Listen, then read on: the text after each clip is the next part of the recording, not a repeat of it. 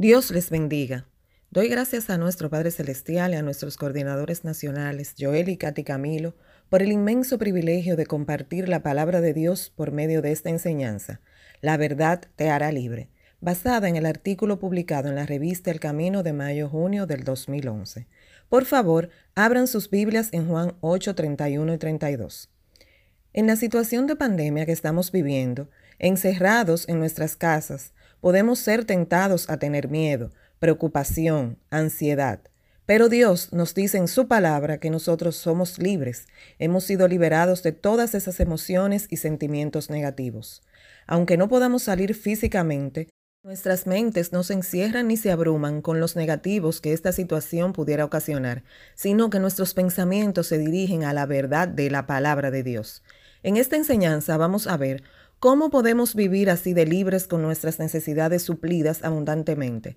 ¿Cómo podemos descargar nuestros miedos y preocupaciones a Dios?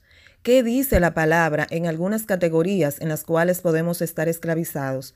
¿Y cómo hemos sido liberados del pecado, así como de las emociones negativas? Jesucristo nos da la respuesta maravillosamente en Juan 8, 31 y 32, que dice, si vosotros permaneciereis en mi palabra, seréis verdaderamente mis discípulos, y conoceréis la verdad, y la verdad os hará libres. En el diccionario, permanecer significa mantenerse, continuar, seguir, persistir, entre otros significados. Y, la verdad se refiere a como dice en Juan 17, 17. Santifícalos en tu verdad. Tu palabra es verdad. Es en la palabra de Dios que aprendemos que hemos sido liberados en todas las categorías de la vida y por lo tanto podemos elegir no sentirnos abrumados por los aspectos negativos de este mundo. En Juan 8:32, la frase hará libres se traduce de la palabra griega eleutero. El léxico y concordancia de E.W. Bullinger define eleutero como liberar, poner en libertad, salvar de la esclavitud. Para salvarnos de la esclavitud del reino del adversario, Dios, a través de su Hijo Jesucristo, logró la realidad espiritual de esta libertad para que la reclamemos. Gálatas 5.1 nos dice que, Estad pues firmes en la libertad con que Cristo nos hizo libres, y no estéis otra vez sujetos al yugo de la esclavitud. Eleutero. Hemos sido hechos libres, puestos en libertad. Ahora depende de nosotros decidir caminar en la libertad espiritual que se nos da y ponerla en evidencia en nuestra vida diaria. Entonces podemos decir verdaderamente que la verdad nos ha hecho libres. Puede haber muchas categorías diferentes de vida en la que deseamos reclamar y evidenciar nuestra libertad. Consideremos cómo la verdad de la palabra de Dios puede hacernos libres del miedo, del pecado y de las emociones negativas en cualquier categoría de la vida. La palabra nos muestra que podemos estar libres del temor por lo que Dios logró por nosotros en Cristo. Dios nos ha dado grandes y poderosas cualidades espirituales para tomar el lugar del miedo en nuestras vidas. Vamos a 2 de Timoteo 1:7. Y dice, porque no nos ha dado Dios espíritu de cobardía, sino de poder, de amor y de dominio propio. El miedo nos hace sentir cautivos y puede evitar que avancemos en la vida. Recuerdo en una ocasión que estaba con mi hija en el doctor llevando los resultados de unos estudios médicos que le habían hecho. Cuando leí el resultado imaginé que era algo negativo. Mi mente empezó a producir pensamientos de miedo y preocupación. Estaba paralizada, anticipando una noticia negativa y estaba tan asustada que casi ni escuchaba al médico. Recuerdo que mi hija fue la que me trajo a cambiar esos pensamientos negativos por pensamientos positivos al recordarme la palabra de Dios. Y pude agarrar mi mente, poner versículos de la palabra en ella y todo cambió. Y los resultados no eran como yo los había imaginado. Hay otras categorías que podemos ser tentados a ser esclavizados. Por ejemplo, el pensar que estamos atrapados en una situación, que no hay salida, que las cargas de la vida son demasiado pesadas, que no podemos tener nuestras necesidades suplidas, como por ejemplo un empleo, alimento, etc., o temores relacionados con la enfermedad o la muerte. Dios ha abierto el camino para que nos elevemos por encima de las tentaciones, del miedo, y está dispuesto a suplir todas nuestras necesidades. Su voluntad es que prosperemos, como dice tercera de Juan 2. Dice, Amado, yo deseo que tú seas prosperado en todas las cosas y que tengas salud, así como prospera tu alma. Dios está hablando a través de su palabra para decirnos que quiere prosperidad para nosotros y que está dispuesto a suplir todas nuestras necesidades. Dios no solo está dispuesto a suplir todas nuestras necesidades, Él es capaz de suplir todas nuestras necesidades. Vamos a 2 de Corintios 9:8. Segunda de Corintios 9:8. Dice, "Y poderoso es Dios para hacer que abunde en vosotros toda gracia, a fin de que, teniendo siempre en todas las cosas todo lo suficiente, abundéis para toda buena obra.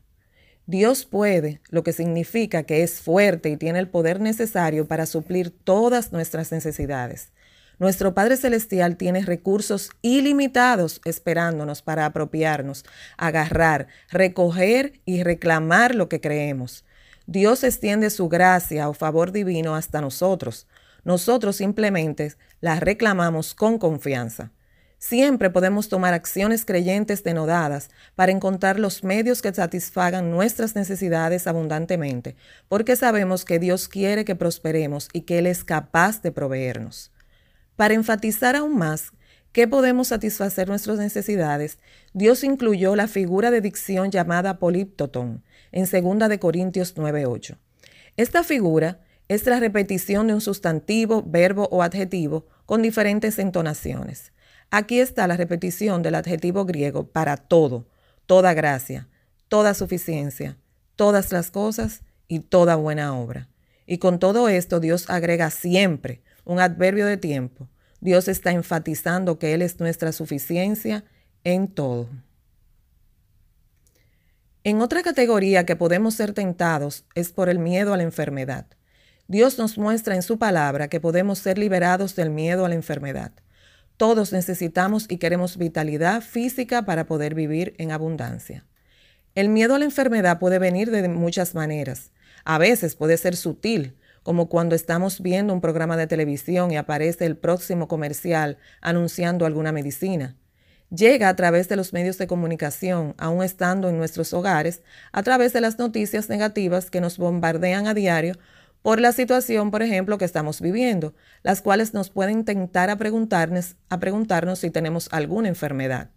Sin embargo, la maravillosa verdad es que Jesucristo pagó el precio de nuestra salud y podemos mantener nuestros pensamientos centrados en esta verdad, como se indica en Primera de Pedro.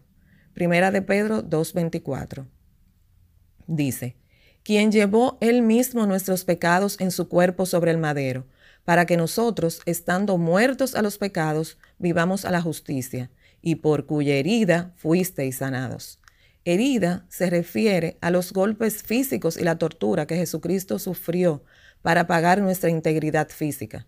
Seguimos volviendo nuestras mentes a esta verdad cada vez que nuestros pensamientos se desvían. Aún enfermemos, la palabra también declara en Santiago que podemos orar unos por otros para ser sanados. Santiago 5:16 dice, Confesaos vuestras ofensas unos a otros y orad unos por otros para que seáis sanados. La oración eficaz del justo puede mucho. Como ejemplo podemos ver al apóstol Pablo, quien demostró esta misma poderosa acción de orar por los enfermos.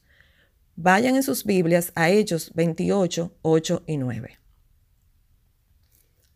Dice, y aconteció que el padre de Publio estaba en cama, enfermo de fiebre y de disentería. Y entró Pablo a verle, y después de haber orado, le impuso las manos y le sanó. Hecho esto, también los otros que en la isla tenían enfermedades venían y eran sanados. Hemos visto que Dios ha provisto todas nuestras necesidades y que podemos reclamar buena salud.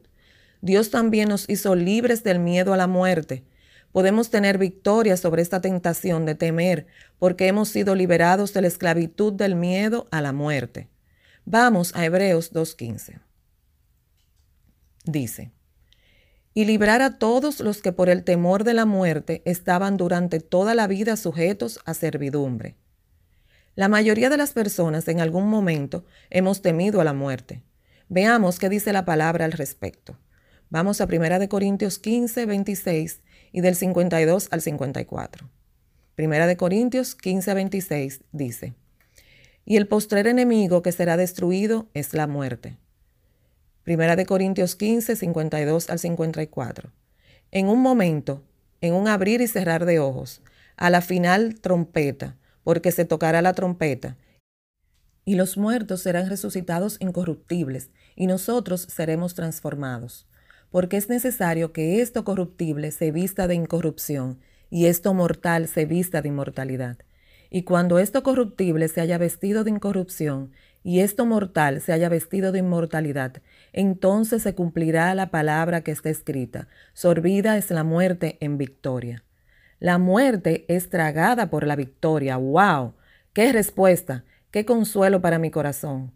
Podemos vivir la vida al máximo, sabiendo que lo que nos espera no es un callejón sin salida, sino la vida eterna. En esta vida podemos creer que tenemos nuestras necesidades suplidas, estar sanos y con energía y vivir sin temor a la muerte. Qué privilegio es saber que nunca debemos temer a nada, por lo que Dios a través de su Hijo Jesucristo logró por nosotros. Ahora veamos cómo fuimos liberados del pecado. Pecar significa desviarse del camino correcto, lo cual todos hacemos a veces. En primera de Juan 1.8 dice, no tienen que ir allá, dice, si decimos que no tenemos pecado, nos engañamos a nosotros mismos y la verdad no está en nosotros. Solo Jesucristo vivió una vida sin pecado y fue Él quien pagó el precio por todos los pecados del hombre.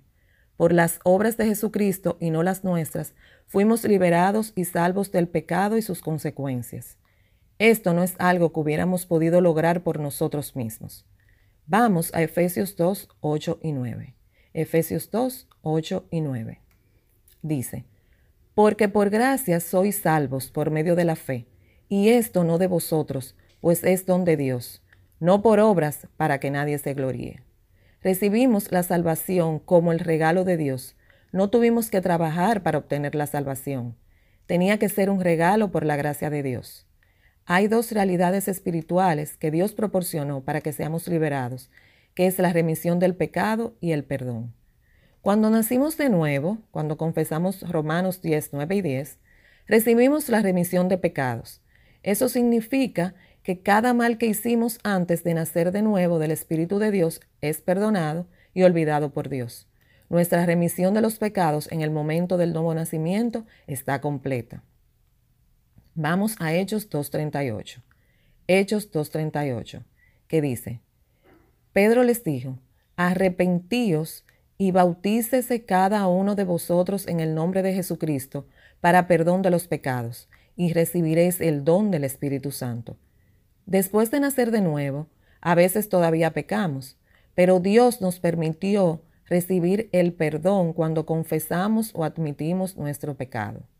La epístola de Primera de Juan contiene instrucciones amorosas que debemos llevar a cabo para que podamos recibir el perdón de Dios. Primera de Juan 1.9 dice, Si confesamos nuestros pecados, Él es fiel y justo para perdonar nuestros pecados y limpiarnos de toda maldad. También en Primera de Juan 2, 1 y 2 dice, Hijitos míos, estas cosas os escribo para que no pequéis. Y si alguno hubiere pecado, abogado tenemos para con el Padre, a Jesucristo el justo y Él es la propiciación por nuestros pecados, y no solamente por los nuestros, sino también por los de todo el mundo. Jesucristo es nuestro abogado, el llamado a ayudar, el que se presenta a nuestro favor y nos representa ante Dios cuando necesitamos perdón. A través de Cristo tenemos acceso para ir a Dios en cualquier momento cuando necesitamos perdón. El ir a Dios, nuestro Padre Celestial, y confesar nuestra comunión rota es todo lo que tenemos que hacer para dejar ir esa carga. Dios entonces nos perdona. El perdón no es solo un estado mental, sino algo que tiene lugar espiritualmente. Somos liberados y nuestra comunión con el Padre se restablece. Somos libres de ir a la palabra y disfrutar de la plenitud de la vida. Al recibir la remisión y el perdón de los pecados, podemos elegir obedecer a Dios de corazón como lo hicieron los discípulos del primer siglo. Vamos ahora a Romanos 6, 17 al 18 y versículo 22. Dice, Pero gracias a Dios, que aunque erais esclavos del pecado, habéis obedecido de corazón aquella forma de doctrina a la cual fuisteis entregados, y libertados del pecado vinisteis a ser siervos de la justicia. El 22 dice, Mas ahora que habéis sido libertados del pecado y hechos siervos de Dios, tenéis por vuestro fruto la santificación y como fin la vida eterna. Ahora, debido a que fuimos liberados del pecado por Jesucristo, somos libres para vivir en justicia. La palabra de Dios muestra que hemos sido liberados del miedo y del pecado. Por medio de su Hijo, Dios también nos ha liberado de la esclavitud de las emociones negativas. La condenación, la ira y la ansiedad son tres emociones que pueden pesarnos o mantenernos cautivos mentalmente. Pero Dios quiere que nos elevemos por encima de esas emociones en libertad con su palabra. La palabra dice que podemos controlar nuestros pensamientos, como dice 2 de Corintios 10:5, y traerlos de vueltas a la palabra escrita para que la paz pueda reinar en nuestras mentes. Veamos cómo podemos dominar nuestros pensamientos cuando nos enfrentamos a tales desafíos emocionales. La condenación, que puede parecer una verdadera lucha libre en nuestras mentes, puede ser superada con la palabra de Dios. A veces, al condenarme a mí misma, me siento como si estuviera escuchando un disco rayado, repitiéndome el mal que he hecho una y otra vez en mi mente. Puedo ser tentada a juzgarme a mí misma y tratar de averiguar cómo pagar por mis malas acciones en lugar de reconocer que Cristo pagó el precio de mis errores. Quizás te hayas sentido así también. A pesar de nuestros sentimientos, podemos elegir ver la situación como lo hace Dios. Hemos sido liberados de la carga legal del pecado y del juicio consecuencia del pecado. Podemos elegir tener nuestros pensamientos en Cristo Jesús. Vamos a Romanos 8.1, que dice, Ahora pues, ninguna condenación hay para los que están en Cristo Jesús, los que no andan conforme a la carne, sino conforme al Espíritu. Cuando estamos en Cristo Jesús, estamos en comunión estamos pensando lo mejor de nosotros mismos al pensar lo que la palabra dice de nosotros. No permitimos que ningún juicio negativo se interponga entre nosotros y nuestra comunión con Dios nuestro Padre. Por ejemplo, la ira es otra emoción que puede interponerse en el camino de vivir libremente y disfrutar de nuestra libertad en Cristo. Podemos elegir elevarnos por encima de la ira, como nos muestra el libro de Efesios. Podemos elegir ser liberados de la ira y que nuestros pensamientos se alineen con la verdad. Vamos a Efesios 4, 31 y 32. Quítense de vosotros toda amargura, enojo, ira, gritería y maledicencia y toda malicia. Antes sed benignos unos con otros, misericordiosos, perdonándoos unos a otros, como Dios también os perdonó a vosotros en Cristo. No permitimos que la ira, que la amargura, el enojo, la gritería y maledicencia hagan romper la comunión con Dios. Resolvemos las diferencias tan pronto como nos sea posible. En sustitución de la ira o de estos pensamientos negativos, ponemos pensamientos tiernos de la bondad y el perdón. Tenemos la libertad de controlar nuestros pensamientos y emociones y es nuestro deber hacerlo. En el estilo de vida de un creyente, el doctor Wirbel escribió, y cito, el hombre debe educar su voluntad y sus deseos de manera tal que llegue a ser el amo en el tabernáculo de su propio ser. Y termina la cita. Segunda de Corintios 10:5 dice que debemos llevar cautivo cada pensamiento a la obediencia de Cristo. Aquí hay una gran verdad. Dios no nos pide ni nos dice que hagamos algo que no tenemos la capacidad. Sí, podemos superar la emoción de la ira y tener estos nuestros pensamientos bien ordenados de acuerdo con la palabra. También podemos liberarnos de la ansiedad. Filipenses 4, 6 y 7 dice, Por nada estéis afanosos, sino sean conocidas vuestras peticiones delante de Dios en toda oración y ruego con acción de gracias. Y la paz de Dios, que sobrepasa todo entendimiento, guardará vuestros corazones y vuestros pensamientos en Cristo Jesús. Hace un tiempo perdí mi documento para viajar al extranjero. El camino que recorrí para obtenerlo de vuelta fue largo y requirió de mucha acción creyente de mi parte y persistencia para tenerlo en mis manos nuevamente. Entre diligencias y entrevistas vi la mano de Dios actuando poderosamente. Mientras era bombardeada por comentarios negativos, fui tentada a estar ansiosa, pero mi mente se mantenía persistiendo en los positivos de la palabra y así pude lograr la victoria y obtener nuevamente mi documento. Qué refrescante es tener la libertad de contarle a Dios sobre nuestras necesidades y preocupaciones, derramar nuestros corazones y agradecerle por traer respuestas. Entonces podemos tener su paz en nuestras mentes tal como lo prometió. Él quiere ayudarnos. Podemos elegir estar a cargo de nuestros pensamientos, organizarlos en orden pacífico, pensando en su palabra y reclamando sus respuestas y soluciones. Dios nos promete en 1 Corintios 10 que siempre hay una respuesta a cualquiera de los desafíos o tentaciones de la vida. 1 Corintios 10:13 nos dice, No os ha sobrevenido ninguna tentación que no sea humana, pero fiel es Dios, que no os dejará ser tentados más de lo que podéis resistir, sino que dará también juntamente con la tentación la salida para que podáis soportar. Para cualquier desafío, Dios siempre está ahí con respuestas y soluciones. Podemos contar con la provisión de nuestro Padre Celestial para nosotros y elegir su forma de escape para que podamos caminar en nuestra libertad comprada en Cristo.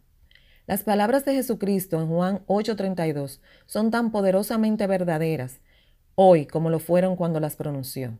Podemos liberarnos del miedo, liberarnos del pecado y liberarnos de las emociones negativas al conocer las verdades de la palabra de Dios y elegir pensar y actuar de acuerdo con esas verdades. Así es como la verdad nos hace libres. El libro La Biblia me lo dice, escrito por el doctor Víctor Port Wilbur, así lo expresa de esta manera. Y cito, la verdad de la palabra y de Cristo es nuestra luz y nuestro poder en la vida. Este es nuestro medio para salirnos de las prisiones negativas de autocautiverio a la libertad gloriosa de los hijos de Dios. Y termina la cita. En este día y tiempo, nosotros, el Ministerio El Camino, a través de los medios tecnológicos, estamos compartiendo cada día la palabra de verdad. Aún estando físicamente encerrados, la palabra de Dios no está encerrada. Al contrario, está llevando respuestas a aquellos que desean ser liberados de miedos, preocupaciones y de los negativos de este mundo, haciéndonos libres a medida que lo conocemos. Qué gran privilegio es conocer las promesas de Dios de que la verdad en nuestros pensamientos y acciones nos hace libres en todas las categorías de la vida como sus hijos, estamos equipados para mantenernos firmes en la libertad dada por Dios. Elegimos pensar y actuar según la verdad que nos libera de ser esclavos de las preocupaciones, necesidades o cargas, y disfrutar de la gran abundancia de la incomparable palabra de Dios en nuestras vidas. Gracias, Padre Celestial, porque por medio de tu verdad somos libres de los negativos de este mundo porque por lo que hizo Jesucristo hemos sido librados del yugo del adversario y porque podemos hacer disponibles esa libertad a otros que quieren conocerte. Porque en esta situación que estamos viviendo podemos clamarte y podemos encontrar en tu palabra esa protección que necesitamos en este día y tiempo. Gracias por darnos esa libertad, porque podemos echar fuera el miedo, el temor, la ansiedad, en la medida que creemos y confiamos en tu palabra en el poderoso nombre de nuestro Señor y Salvador Jesucristo. Amén. Y recordemos que somos los mejores.